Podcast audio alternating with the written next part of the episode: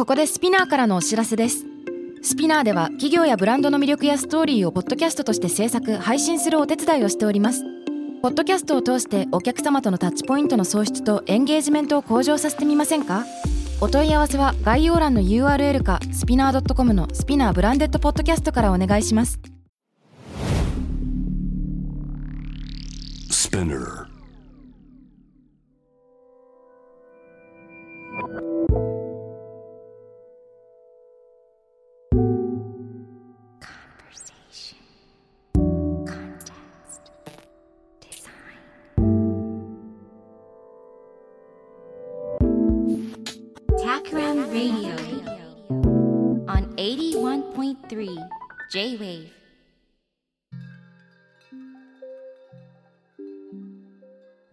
渡辺幸太郎がナビゲートしている J-Wave タークラム Radio ゲストは先週に続いて J-Wave イノベーションワールドのナビゲーターで AR3 兄弟の長男通りすがりの天才川田トムさんですよろしくお願いしますはい。逆から読んだら高尾です。お願いします。あ逆から読んだら佐川の川田さんです ありがとうございますいやー先週はですねもう会話は反応っていうことで基本的にはダジャレで展開するっていう感じでしたねそう。でもダジャレにも種類があってね。うんその誰かが作った型にピタッとはめてみせるのはダジャレ。あの、おじさんの言うダジャレだけど、はいはいはいはいまあ誰も言ってないダジャレを言うのはね、ちょっとまた違う。あのね、僕は小学生の時に発明したダジャレがあって、うん聞いたことがあったら僕のやつなんだけど、は僕のジャイアン踏んじゃいやんって聞いたことない？あえ聞いたことある？あ、それ僕が発明したんですよ。マジっすか？僕が小学生の時に発見してあまりにもグッときたんで黒板に書いたんですよ「僕のジャイアン踏んじゃいやん」って。聞いたことあるそれ。小学生の時聞いた。はい。だそれは僕の多分僕ですよ。発祥は。えー、それ超かっこいいな。なんていうかあのダジャレとかじゃんけんのゲームとかなんか大富豪のローカルルールとかって作者不明でどんどん伝播していくじゃないですか。そうそうそうそうそう。それの起源がここにいると思うとなんか熱いものがありますね。僕のジャイアン踏んじゃいやんね本当に作ったんですかそれ？完全に僕です。あのだってもう僕の同級生に聞いてもらえば分かる。ある日僕が本当に思い余って黒板に書いたんです。すげえ怒られたんだから。そのえなんだなんで怒られちゃうの？そういうの黒板に書くんじゃないと。そう何書いてんだっつって。なるほどですね。いやダジャレでも確かに僕も新しいダジャレ作らなきゃな。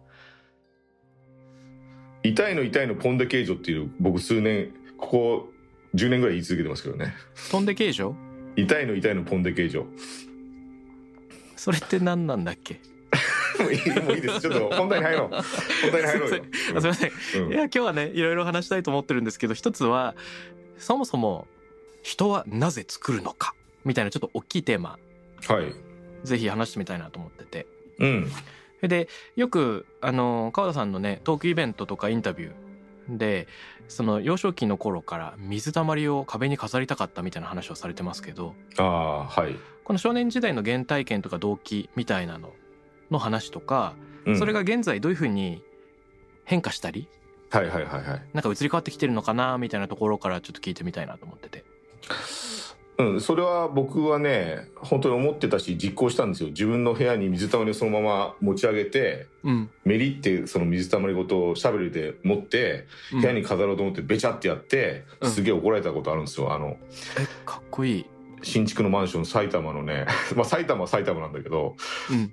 成増っていうところにね新築マンションが建ってそこの分譲でさうん。川田家はようやくさ資産持ちの仲間入りしたのに、その壁をね泥で汚してしまって申し訳ないことしたけど すごい綺麗だったの破ねその水たまりが。え、いやでもえあの、ね、半分はねダメなことだしうん。やっちゃいけないことって分かってるんだけどこの話は後々話せるなと思って僕やってたの当時。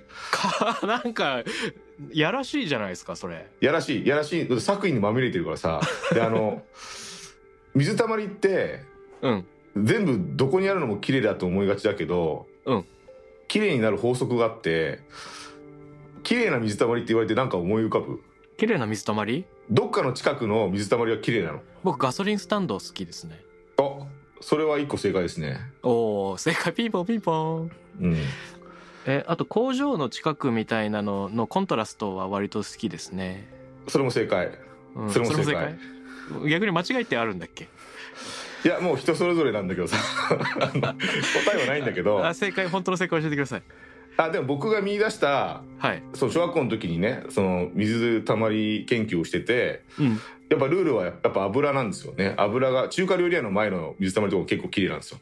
はあ、町中華のね。うん。あの排水が油。がであのなんで水たまりに油が入るとうん。綺麗なんだろうっていうのを少年は考えてうんやっぱ光のプリズムの原理にぶち当たるわけですよね。油膜が乱反射して光七色になるっていう。でそれを一つのファンクションとして覚えておいてそういうようなことを僕はプログラムで今やってることに近いんですよね。うーん。だ結構原理をまず見つけてうん。その原理をファンクション化してそれを現実に輸入する持ち出すことのルールにするって意味ではだから僕はあの水溜りそのままべちゃってやっちゃったのはファンクション化できてなかったんですよね。ああ面白い。何それめっちゃいい話じゃないですか。だ僕はファンクション化するっていうことあと言語化するっていうことかな。なんかそれをちゃんと今は覚えたからなんとかなってるけどうん。危ないとこでしたね。えー、それ超すごい気づきですね本当？僕ねうん。未だに原理化できてないですいろんなことが。あそう？今この話をしてもらってなんかちょっと人生を揺るがす学びを得たかもしれない。本当？いやーあのーちょっと思い返すのがうん。川田さんとあの歌人の穂村博さんの対談はい。ワイヤードのウェブに上がっててすごく楽しく読んだんですけど、うん。僕穂村さんの本も好きなんですね。で彼が語ってるのがあの社会的に認められてる価値っていうのを扱わないのがいい単価であるみたいな話をよくしていて、うんうん結局なんかビジネスの世界では社会的な価値をその再現するのが良いんだけど正しくないものとか値段がつかないものとか名前がないもの弱いものを扱っていくっていうのが単価の魅力ででそういう意味では水たまりをべちゃっとやるみたいなのが本当に大事なんだっていうことを言うんですけどうん。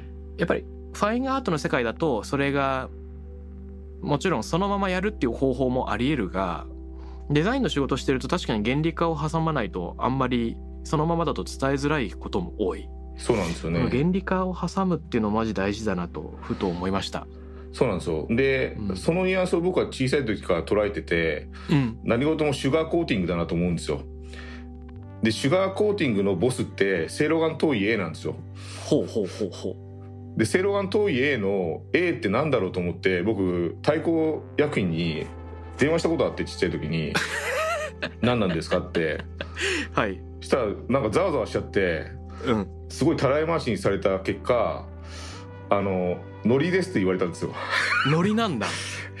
ノリで A になりましたみたいに言われてあノリなんだと思ってノリってあんまり意味はないじゃないですか。うん。だから子供ながらに糖分の中にはビタミン A が例えばあってね。うん。だから A なのかなとかいろんなこと思ったのにノリだったからやっぱそれも無意味ですよね。やっぱ意味なんかなくていいんだなっていう気づきですね。シャープ気づき。すげえ。っていうか電話窓口の人も誰も A を知らなかったっていうのも含めてすげえうん。遠いってだって漢字で書くとさ塔の衣だもんね、そうですね唐の頃確かに「セイロガン遠い A」って読み上げた時の語呂がすごくいいですよね。そうそう。だからノリだよね多分ね本当に。ノリですね。音韻。うん。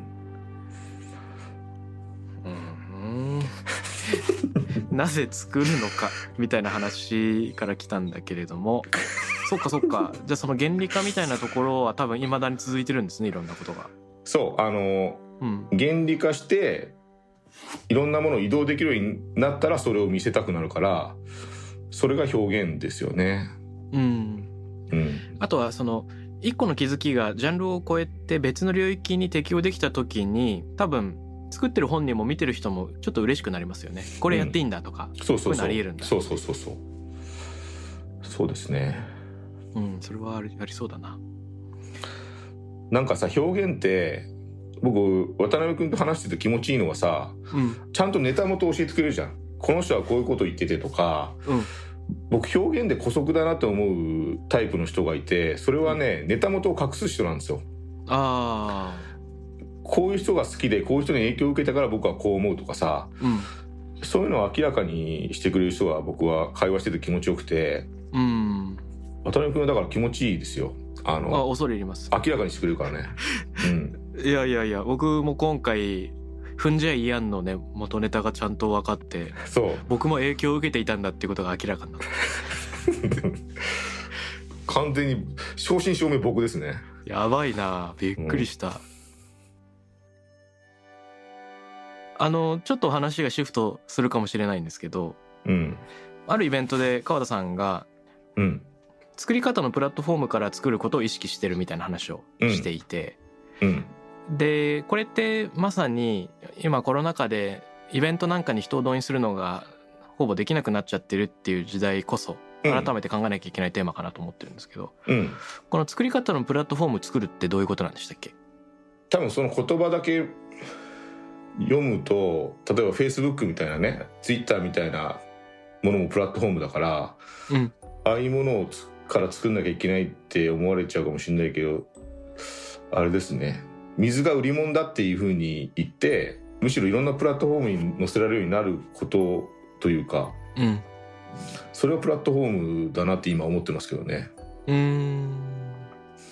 分かりやすくそういうモールとか楽天とかみたいなことを作ることが必ずしもプラットフォームじゃなくてうんどのプラットフォームにも通用するものになるというかそれが次のプラットフォームなんじゃないかと思ってますけどね。どのプラットフォームでも通用するとは？あの例えば僕今力士とかバレリーナとかねうん。うんデータ化してるわけですよ。うん。DX してるんですよ、うん DX すると何でしょう。今までねあのスケッチファブとか知ってます？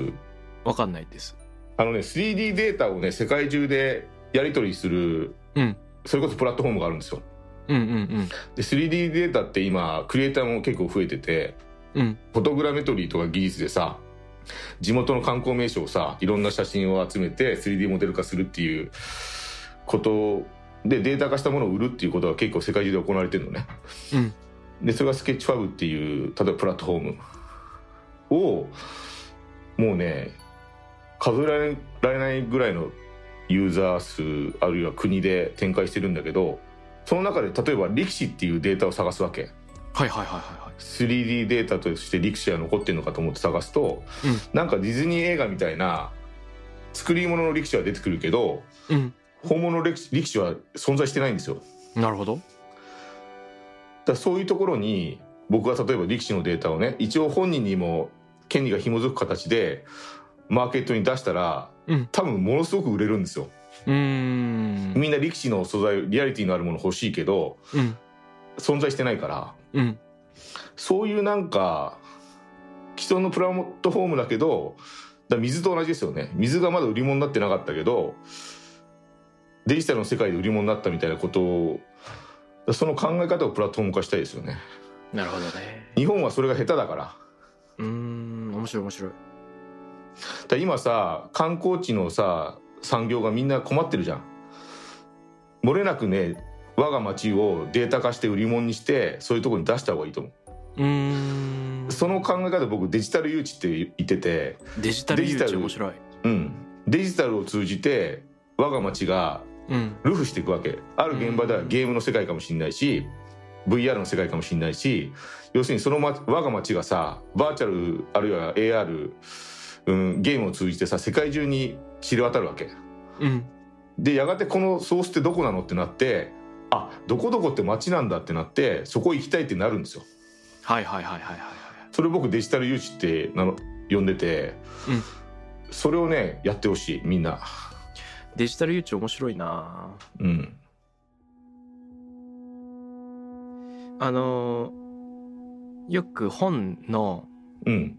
新刊が出た時に期間限定で全文公開みたいなうんのをする太っ腹のところがあったりしますけど。それ西野昭弘ですか？そうなの？まあ前半だけ公開とかもありますけど。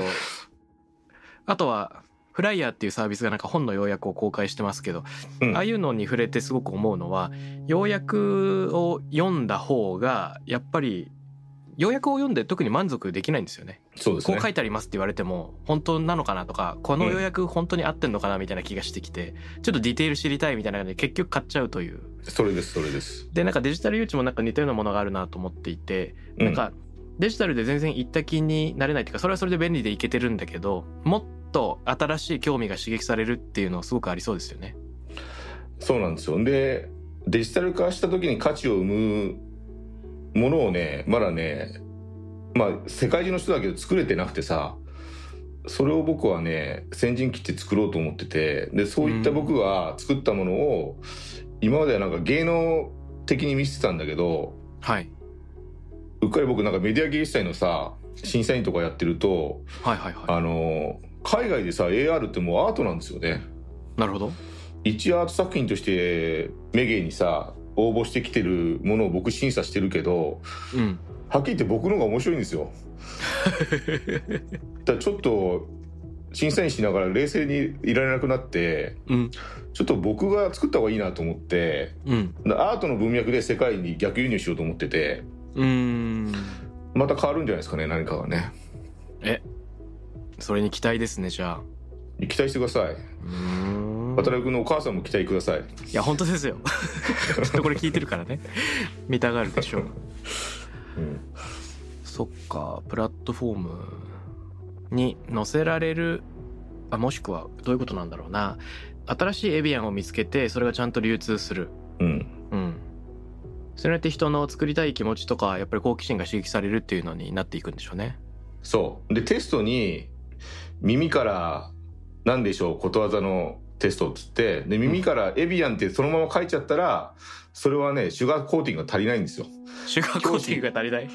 教師のね 裁量権ではそれを丸にできない。はいはい僕は悪かったなってお今思うのは水って書いてうん。かっこエビアンって書いときゃよかったなっていう。ことですね。それ丸なのかな？ちなみに。それ遠い A ってことだからね。なるほど遠いえうん、うん。カッコで包んであげるっていうのが遠いってことですね、うん、うんでもあんまり収録で話したことをつまむとカットできなくなっちゃうね。そうそうそうそう。申し訳ないなディレクターに。相互依存するとカットしづらいんですけど、まあきっと入れてくれるでしょう。はい。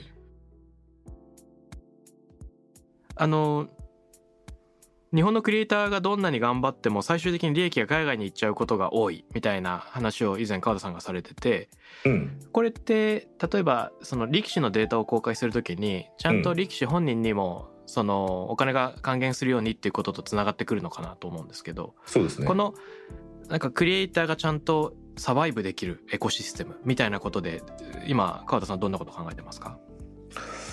だ僕で言うとそういうアプローチなんですよね。あの力士の存在感ってすごくてさあの撮影してる時にパーカー着てきたの。うん。力士の人。だから普段やっぱ回しとかつけてないからさあの元力士だから、うん。でパーカーでさスタジオ来た時はもうただのおじさんなんですよ。はい、はい太ったおじさんで食べるの大好きな食べログとかにちょっとレビュアーとしていそうな 丼が机に置かれたら着丼とか言っちゃいそうなさそういうおじさんなんだけどそういう言葉があるんですね。でもいざ回しになった瞬間になんか神々しいものになるの？ああそれは多分僕の潜在的に相撲大相撲ずっと見てきたからお相撲さんに対するなんか畏敬の念みたいなことがあるからかもしれないけどうん。なんか存在が立ち上がったんですよ急に。うそういうのって日本人しかないのかもしれないけどうん。でもなんか海外で等身大でさ力士を出したらどうなのかなって思うんですよ。うーん。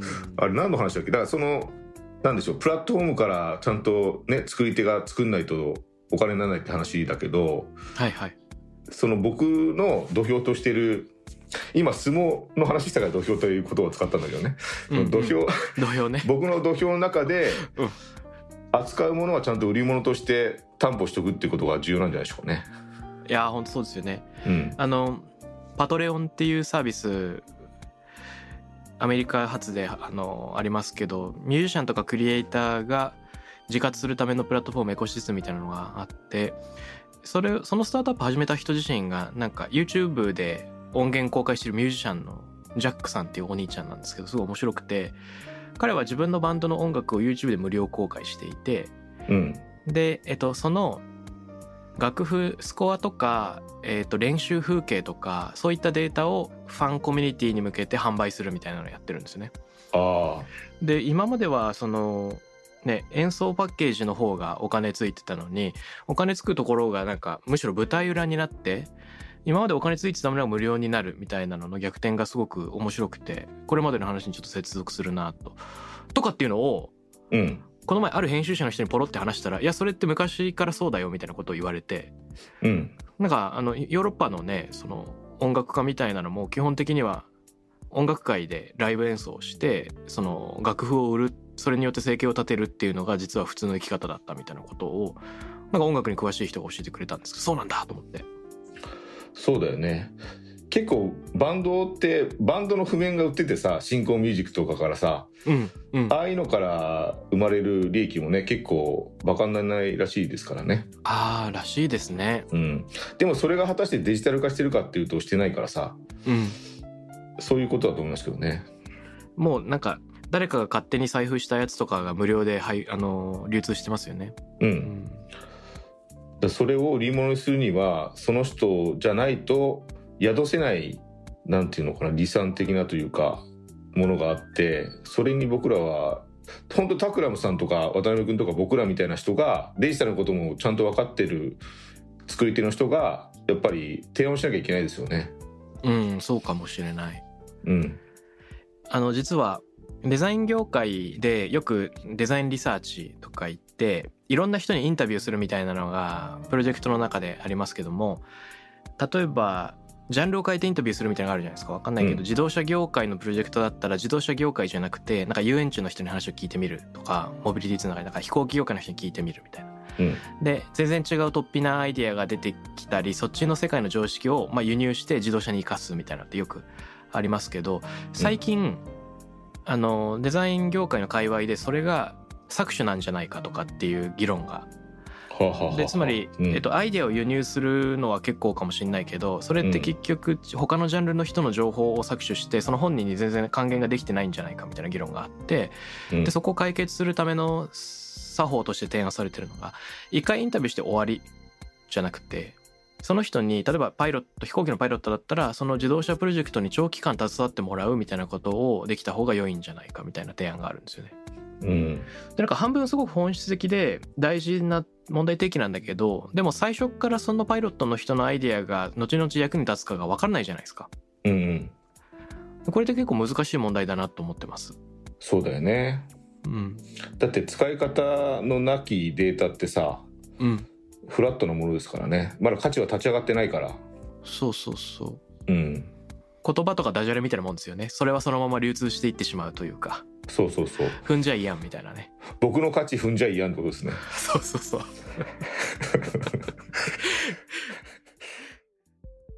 さてあのーはい。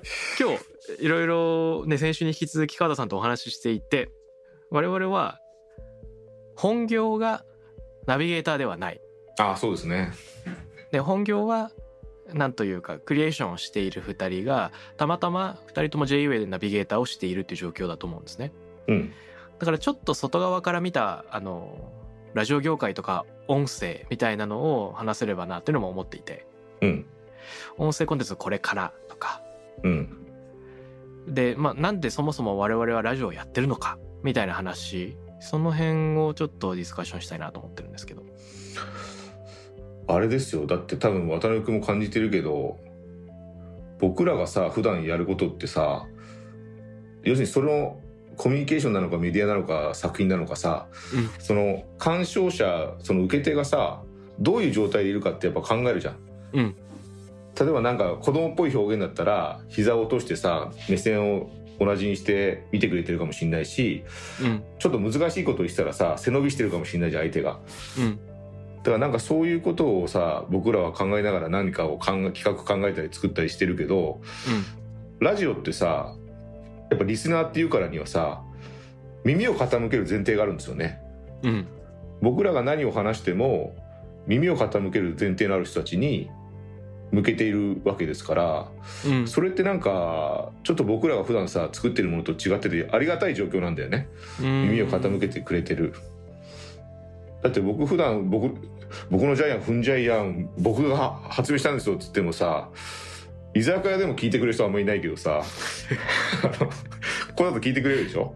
うんうんうん。なんかその前提として耳を傾けてくれてる人にはやっぱり嘘はつけないっていうかうん。で僕らはさ僕らの感覚でしか捉えてないこともあるわけですよ。普通に台本もらってさ喋る情報を伝えるとかさランキングを伝えるとか流行りの音楽を伝えるとかっていうとこじゃないところで僕らは任命されてるわけだからさ。うん。だから僕らが感じ得たことをさやっぱり耳を傾けてる人にちゃんと伝えるってことをやっぱりしていかないとなと思いますよね。うんなるほど。それってテレビとかだとなんか違いがあるんですか？テレビ見てる人とラジオ耳を傾けてる人ってどういう違いがあるんでしょうね。あえっとねテレビはやっぱりさ数の世界だからさうん。やっぱり、で今までは芸能人がそういうことやってたんだよね。例えばナイナイがさあのテレビの顔とラジオの顔違うじゃないですか。毒のあることをラジオで言うみたいなニュアンスのことってあらゆる職業でもあるはずでやっぱラジオだと本音が話せるというかさそのニュアンスの使い分けをラジオってそれがリバレッジのはずなのに存在価値のはずなのに、うん。テレビと同じようなさコンプライアンスとかをさやっちゃいけないんですよ本当は。うん。やっぱりこのラジオならではのさ耳を傾けてる前提の人に誤った情報は伝えたくないけどやっぱり自分が思ってることはちゃんと伝えないとなって思うからその違いはあると思いますよ。その僕らが何者であれね。うん面白い。いやなんか川田さんらしからぬめっちゃ真面目な真摯な側面みたいなのが 突然表出してます。しまった。これはほかっちゃないっていう。これはほかっちゃないっていう僕のパンギャグがあるんですけどね。これは他じゃない？これはほかっちゃないよ。これは言わんこっちゃないみたいな。これはほかっちあまあいいです。これはカットしてくれていいですけど。すいません。ダジャレを聞き返すのは無粋でしたね。失礼しました。いいです。もう何回でも。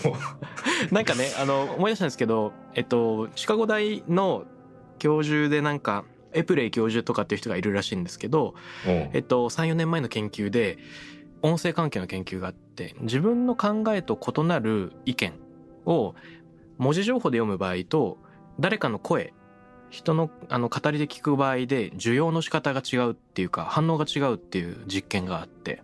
ほうほうほで文章で読むとなんか意見が違う人に対して人はなんか無知だなとかバカだなって感想を持っちゃうらしいんだけど決めつけちゃう、んん。あの音声で聞くとあの賛成こそしないものの自分と異なる意見を持ってる違う視点で世界を見てる人だなっていうようなちょっと客観的に感情と切り離した反応ができるようになるらしいんですね。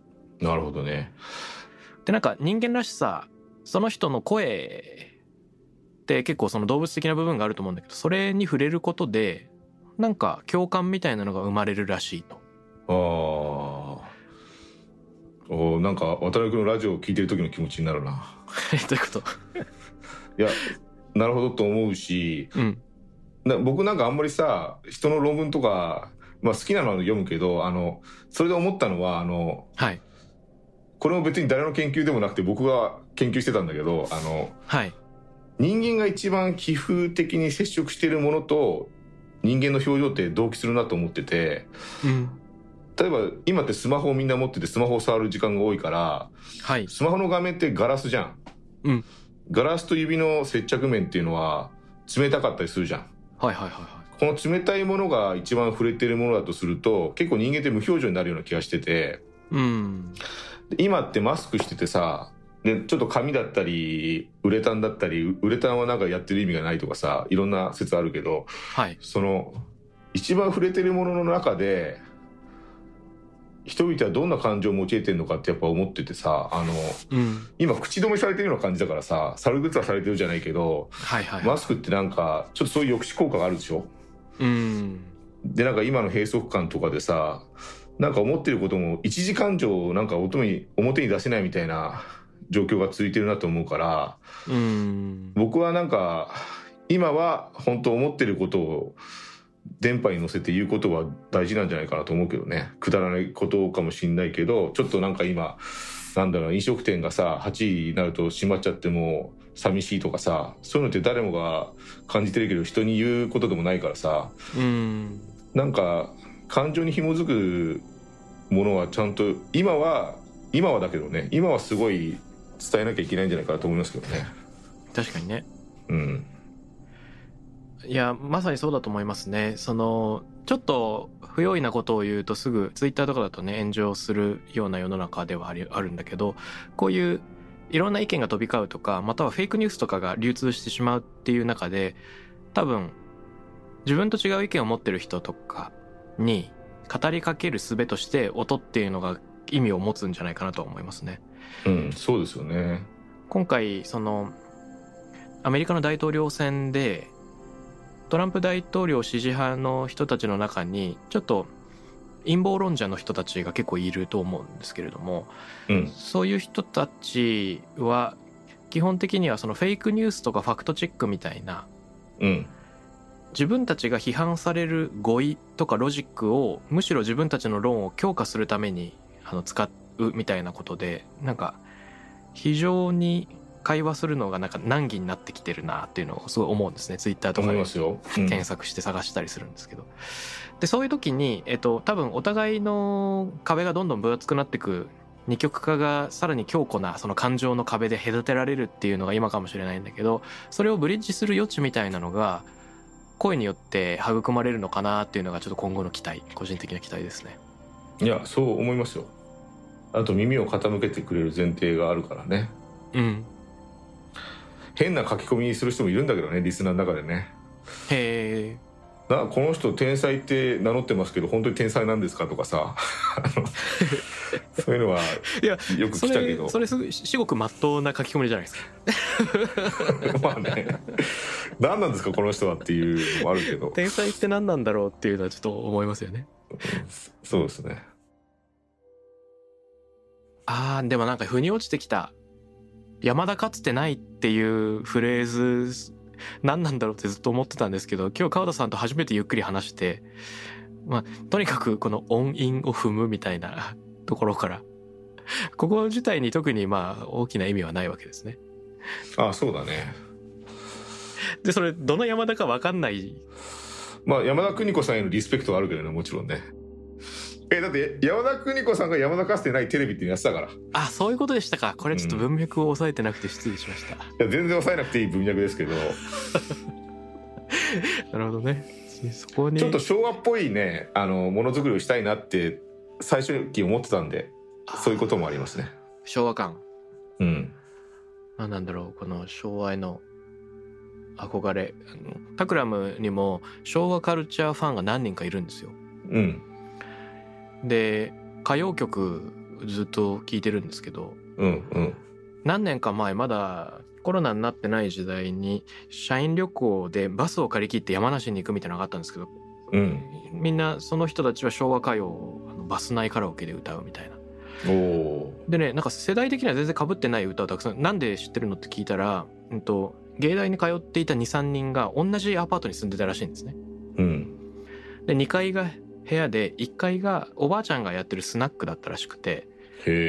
で基本は常連さんの店なんだけど一元さんが来た時におばあちゃん一人だと心もとない。そういう時に「あんたたち」ってしあの下から声がかかるとドヤドヤ降りてきてあの、うん。ビールを無料で飲ませてくれる代わりにおばあちゃんのボディーガードしながら昭和歌謡を歌うっていうことをやってたらしくて。うんうんうん。おばあちゃんを守るためにあの昭和歌謡全集カセットみたいなのを買ってずっと聴いてたらしいです。なんかね昭和僕が感じる昭和はね二極化がやっぱ分かりやすくて昭和歌謡ってプロのさ仕事じゃん。うん。プロの作曲家プロの作詞家プロの歌い手家が三位一体となって出したのが昭和歌謡なんですよね。うん。でも一方でさ全然洗練されてない素人みたいなさおにゃんこクラブとかさ、でそれもプロがついてたけど秋元康さんが。でもなんか洗練してるものと洗練してないものが同居してたものが僕昭和だなと思っててうーん。その昭和感をちょっと大事にしたいんですよね。え待って待って。プロが作ってえ非洗練は何何でしたっけ？一心ではもうお笑い芸人でいうとトンネルズですね。ほうほうほうほうトンネルズさんみたいな何かに長けたわけじゃないけどうん。でもなんか時代感情としては隣り合ってるみたいなね、アイドルを隣にして浮かれちゃうとかさ。うんうん。なんかそういうでもムカつくスタッフにはなんかさ怒鳴るとかさうん。ああいうし素人ならではの国民感情を宿したような存在と一方でそれをプロの仕事としてやってるというか。うん。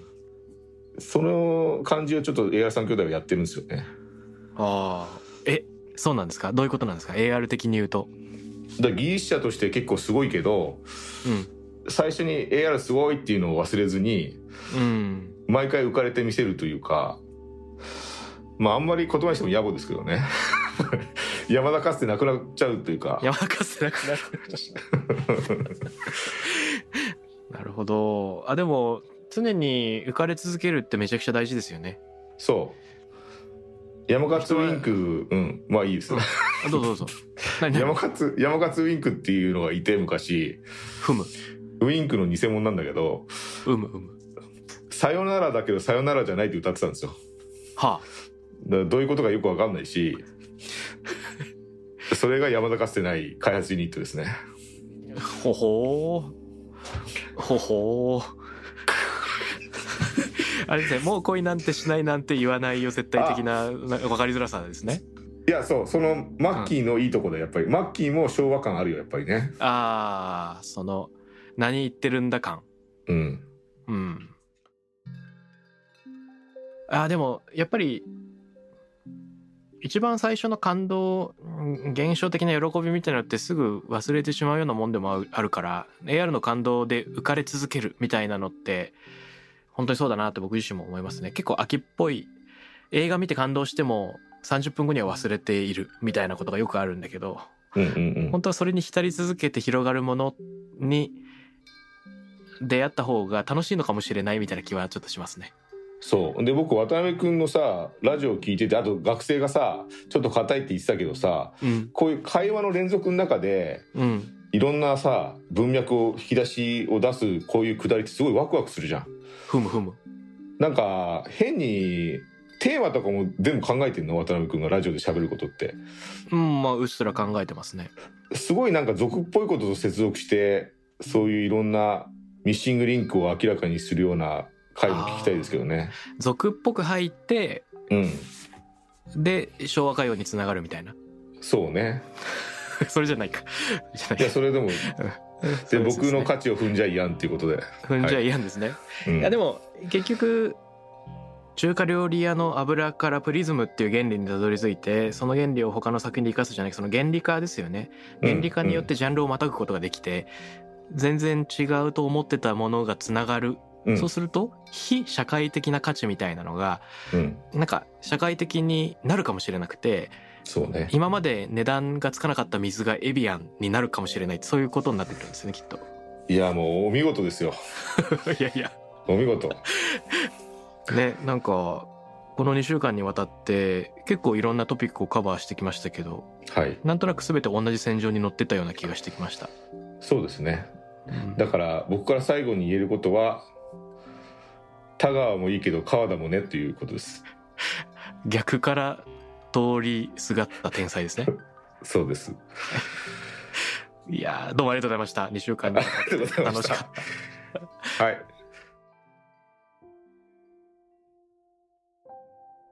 Takram Radio に関するメッセージや感想は、ツイッターから、ハッシュタグ、タクラム813をつけてつぶやいてください。813です。また、僕、渡辺幸太郎への質問や相談などは、ツイッターのダイレクトメッセージからも受け付けています。番組オフィシャルアカウント、アットマーク、タクラム813をフォローして送ってください。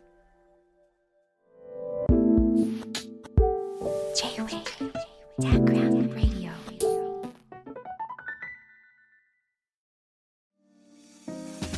ここでスピナーからのお知らせです。現在さまざまな企業の branded podcast を制作しているスピナーでは自社開発したポッドキャスト管理システムソニックボールを用いたオリジナルのアンケートを実施しています。リスナーの属性データを可視化することで御社のニーズに合わせたコンテンツ制作が可能になります。スピナーホームページ内のコンタクトよりまずはお問い合わせください。